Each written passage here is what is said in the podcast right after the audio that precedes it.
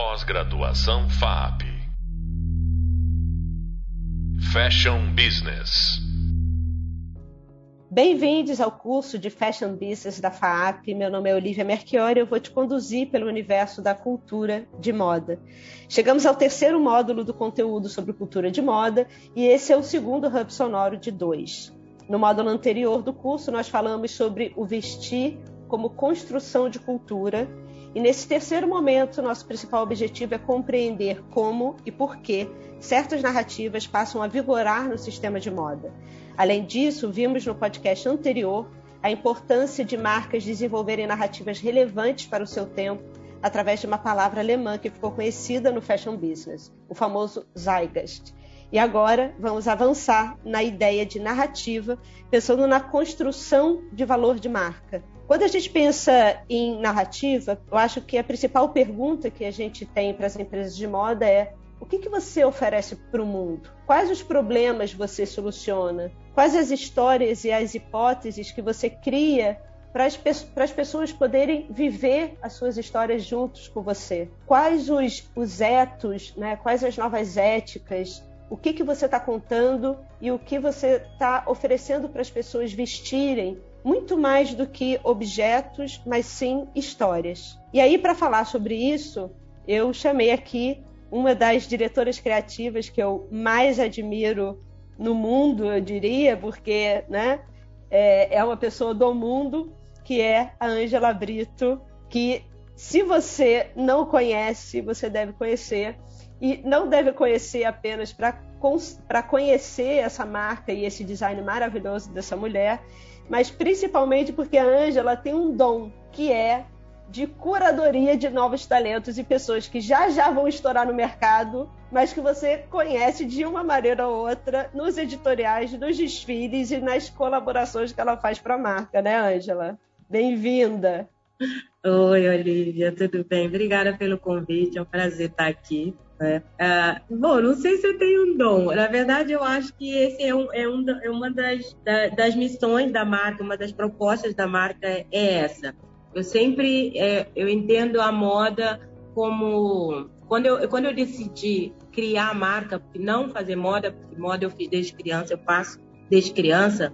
É, eu pensava sempre que para mim moda, o que seria moda para mim? Se eu fosse ter uma marca, quais seriam as premissas dela, em que ela se basearia.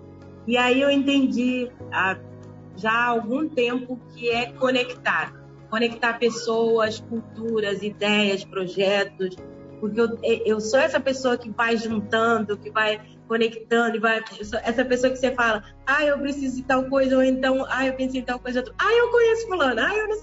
Então, assim, ah, eu, eu acho que, para mim, moda é conectar a pessoas e, acima de tudo, culturas. Ah, então, acho que por isso eu acabo meio que descobrindo essas pessoas, que também elas acabam aparecendo no meu caminho. Eu acho que eu estou sempre tão ah, ah, exalando isso para o universo, que ela sempre também vai me apresentando pessoas absolutamente incríveis, assim, do nada aparecem no ateliê ou me mandam mensagem. E eu tenho muito essa mania, assim, eu, eu as pessoas falam, uh, eu sou muito acessível. Eu acho, né? É, Porque, não, mas é, é. Mas é, eu não, eu não deixo de responder absolutamente ninguém. Se você me mandar mensagem, eu vou te responder. Não... Mas, mas, assim, no seu caso, tem uma coisa que é, é, é muito, tem um ditado que é muito verdadeiro, né? Diga-me com quem andas que te direi quem és. E no seu caso é andando com pessoas super criativas, você definitivamente só pode ser uma das pessoas mais criativas que existem hoje no mercado nacional, né? No entanto, no entanto, você que está ouvindo aqui não conhece a Ângela, pelo menos nunca tinha ouvido a voz da Ângela, sentiu um sotaque. Né? Um sotaque leve. Da onde você é, Ângela? Fala para os nossos ouvintes. Olha, eu nasci em Cabo Verde, sou caperdiana. É, mas eu vivo no Brasil há 28 anos, então também sou carioca. também é carioca. Alguém fala, olha, eu tô notando um sotaque, você é da onde? Eu falo, não tem não, sou carioca. Mas eu sou de Cabo Verde, sim, sim. Mas escolhi o Brasil para viver, então sou dos dois lugares. E quais as diferenças? Você falou que trabalha muito com, né, com encontro de culturas também. Eu queria te perguntar, já que a gente está falando aqui, e, e, é muito louco, né? É, quando, eu, quando, quando me chamaram para falar sobre cultura de moda, teve muita gente que chegou para mim pensando e perguntou se eu ia contar a história da Chanel e da Dior. E eu falando, nossa, mas não, não vou, né? É, e é impressionante como muitas vezes a gente ainda fala sobre cultura de moda muito relacionado a essas marcas de 100 anos atrás. Né? E muitas vezes não entendendo que um dos grandes valores do, dos, dos tempos atuais, né, e um dos pontos positivos das redes e dessa falta é, de centralização no sentido de passagem da informação e essa difusão fez com que a gente conseguisse destravar a cabeça e sair dessa centralização sempre da Europa ou dos Estados Unidos como esse difusor e entender que, na verdade, durante muito tempo, eles, inclusive, se apropriaram e sugaram muitas das referências que não apareciam nos jornais, nas revistas, né? E sempre ficavam ali meio escondidas. E hoje em dia a gente tem essa possibilidade de contar histórias maravilhosas, né? E chegar né, no, no, no público. Como, como que você hoje cria? Você falou sobre essa, essa mistura cultural, né? esse atravessamento cultural. Como que você constrói as histórias da marca Angela Brito hoje? Olha, é, então, eu, você falou muito de, de, de, quando a gente quando se fala de cultura da moda, as pessoas já esperam que você vai falar da Chanel, Dior, das grandes maisons, ou pelo menos dos eixos que sempre né, se falou. E a, eu acho que a gente começa a entrar numa era em que realmente todas as histórias fazem, todas as histórias têm vez. É necessário ouvir outras histórias, outras culturas fora do eixo.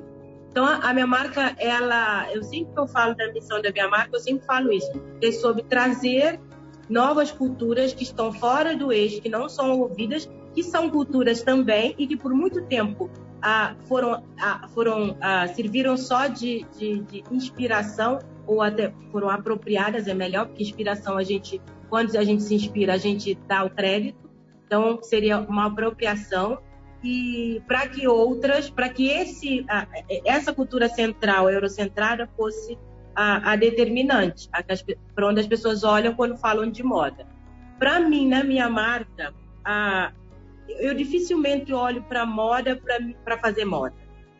Sendo muito sincera, eu não sou uma pessoa que me inspira em moda para fazer moda. É realmente. Assim, olho moda, gosto, mas não é uma coisa que me inspira na hora de criar, eu falar, ah, vou olhar moda. Não.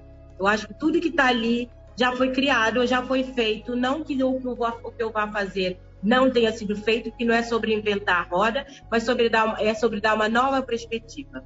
Né? É sobre mostrar um novo olhar ou, uma, ou um olhar individual, o meu olhar sobre aquilo, sobre tudo aquilo que eu aprendi, sobre tudo aquilo que eu absorvi, sobre tudo o que eu trago na minha experiência. E ela a, dá um DNA para ela, uma identidade, Angela Brito. Então, quando eu crio, a, eu, eu, olho para lugares, pessoas, exper, experiências principalmente. Eu sou do tipo que você me pergunta, essa, essa blusa sua e eu te falo exatamente o que, aquela, que, que aquela construção tá ali. Né? Às vezes, tipo, é a blusa grito. Que eu crio, porque naquele momento, eu estava no momento que eu, sei lá, precisar externar algo semelhante a um grito. E ela e, vai. E é uma blusa com botão na frente que você faz assim, pá! Exatamente, exatamente. A, a, a, comportamentos me inspiram muito. Ah, mas eu, eu, também tenho uma coisa, eu preciso que tu, todas as minhas emoções, experiências, vivências, elas estejam na construção da roupa. Eu não consigo muito ah, não, desvencilhar isso. Se aquilo não tiver, minha, o meu grande desafio é sempre levar o que eu estou sentindo ou o que eu penso naquele momento para a modelagem, para a construção da roupa, para aquela roupa. Porque eu não vejo como coisas separadas, porque afinal é moda. E moda é sobre saber construir uma roupa. Então eu não consigo desvencilhar as duas coisas, por mais que a gente fale hoje em dia em imagem, em estética, em, styling, em tudo isso, eu acho super relevante, mas eu também acho relevante que existe uma roupa por trás, porque é o que fazemos. Né? É, no entanto, você fala que tanto da, da, importância de construir a roupa, e quem tem uma roupa sua sabe da qualidade né, técnica que existe ali por trás, qualidade do tecido, da modelagem, da costura. No entanto, essa parte metódica e detalhista sua não fica só na roupa porque toda vez que você faz uma apresentação, tanto o seu Instagram quanto os seus desfiles na São Paulo Fashion Week, todos eles também são metódicos no, no sentido styling, cenografia, trilha sonora. Então você fala que não é tão importante, mas assim. Não, não. Eu, eu, eu falei que eu não vejo separado. É extremamente importante, mas uma coisa não deve anular a outra. Porque senão o conjunto, acredito que o conjunto, se você anula uma das partes que é extremamente importante para moda, né? Ah, quando você vai apresentar ah, algo ali eh, deixa de ser fluido, deixa de fazer sentido. Então, a minha coleção ela é pensada como um todo. Eu sempre falo que deve ser muito difícil trabalhar comigo em alguns aspectos, detalhes, porque já, já, as coisas já vêm meio que amarradas às, às vezes. Eu, já, eu sou o tipo que eu penso no, realmente no conjunto, porque é preciso fazer sentido para mim todo o conjunto. E eu estou sempre imersa em todo o processo, todos eles. Ângela, eu vou revelar aqui algo que eu não deveria, mas eu acho que sim, a gente tem a mesma idade, né? Eu acho que eu sou um pouquinho mais velha que você, mas a gente tem mais ou menos ali a mesma idade. E apesar de termos aí, né, um pouquinho mais de 30. um pouquinho de 30. Vou tem uma coisa que. Semana que vem. Mas tem uma coisa que é muito. que eu falei muito aqui nesses podcasts, inclusive, que é, envelhecer, principalmente em termos criativos, não é uma questão etária, mas é uma questão de se acomodar, né, de procurar uma estabilidade, se acomodar com o mundo, deixar de ser curioso, né, de curiosa. Exato. E você, no seu caso, apesar de termos aqui dividido mais ou menos a mesma década, é, você é uma pessoa que sempre está muito próxima, como você mesma disse, de jovens criadores, né, que chegam até você, que cruzam o seu caminho, que estão ali é, em volta.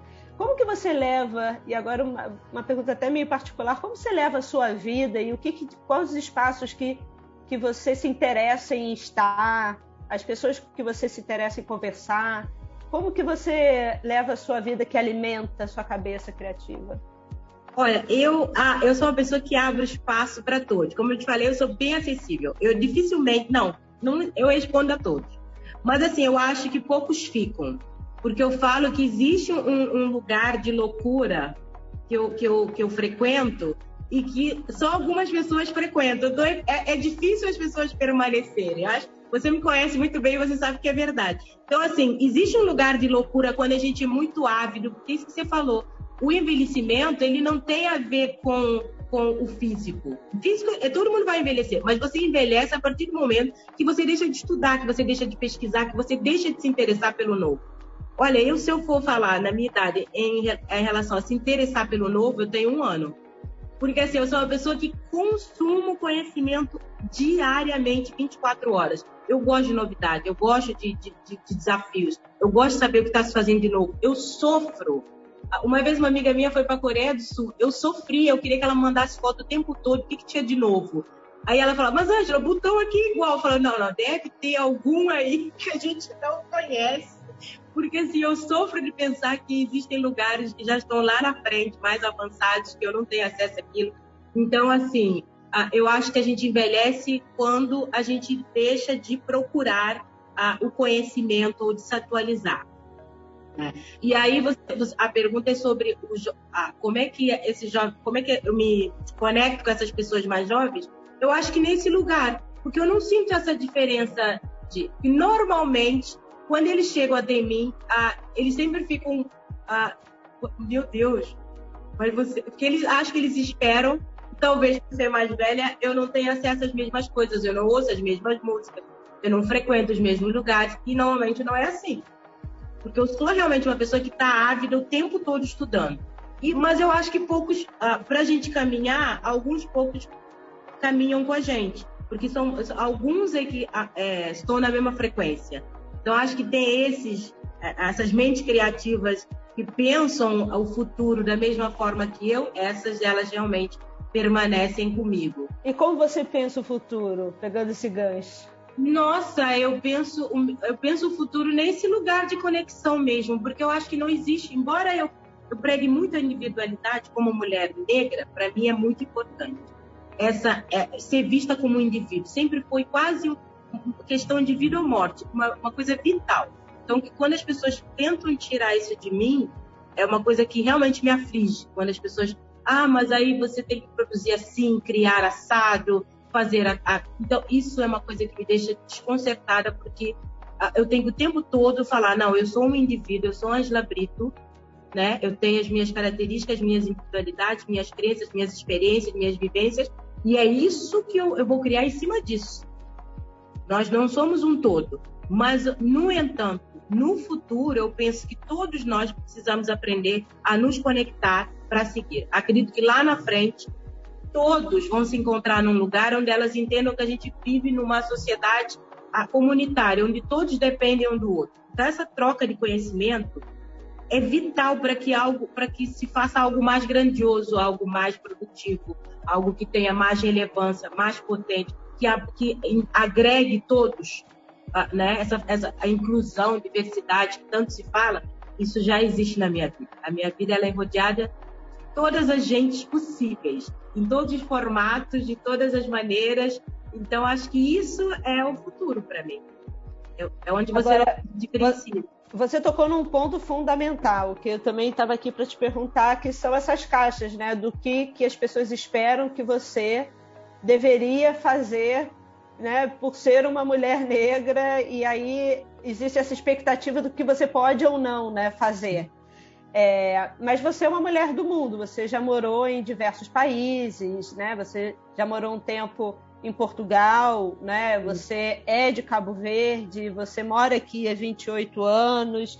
Você, como você pensa essa construção de cultura, principalmente nessa, nas histórias que você conta e nesse olhar do outro também? Porque pessoas pensam você como uma marca cabo-verdiana é, que muitas pessoas, inclusive, né, generalizam sempre africana, né, porque parece que não existem países dentro do continente, é, ou uma marca que se relaciona, como você se relaciona com a experiência brasileira, as pessoas falam, não, é uma marca latina, é brasileira, ou é uma marca global, é, o que, que as pessoas esperam de você e como que você constrói as suas histórias nesse atravessamento desses lugares todos que você eu acho essa relação do que você conta do que as pessoas esperam que, esperam que você conte. Eu acho que as pessoas têm uma ideia de uma África ilusória, uma África onde a gente não tem acesso a, a, ao conhecimento, não, uma África não contemporânea. Eu acho que eu, eu trago exatamente é, a, é esse, esse, esse desafio para as pessoas delas pensarem, porque eu acho que eu sou uma mulher contemporânea que traz essa África contemporânea, onde quase todos estudaram fora nas mesmas escolas que você. Então, assim, a gente tem acesso aos mesmos conhecimentos, às mesmas coisas, a gente tem acesso à internet. A gente também está aqui ah, criando em 2022. Então, acho que, ah, porque as pessoas esperam, tem essa ideia dessa África ah, de 1900, 1900 seria até ótimo, de mil 500 e, é. às vezes, e elas esperam que, que, todas, que todas as Áfricas sejam iguais. Isso é outra coisa também. Eu acho que é, eu faço essa conexão com, a, com, a outra, com outras Áfricas que não são conhecidas. Porque eu reparo que as pessoas não têm muito interesse em saber sobre Cabo Verde, sobre Tunísia, sobre Marrocos, sobre Mali, sobre Comoros. Ah, é, na verdade, estou falando até Tunísia e Marrocos são conhecidos. Mas sobre, ah, sei lá, Burkina Faso, Existem muitos países, são dezenas e dezenas de países na África, e as pessoas não querem se conectar com essas Áfricas. Elas têm uma África na cabeça delas e é aquela. E todas as outras Áfricas, todos nós, os outros africanos, a gente está ali pairando e qualquer coisa que a gente faça ah, não é dentro do esperado. Né? Cabeiro, a gente não tem cores, estampas exuberantes. Não. A gente tem o pano de terra em preto e branco ponto. A gente faz alfaiataria, camisaria e é essa a nossa roupa típica. Então, assim, existem muitas Áfricas.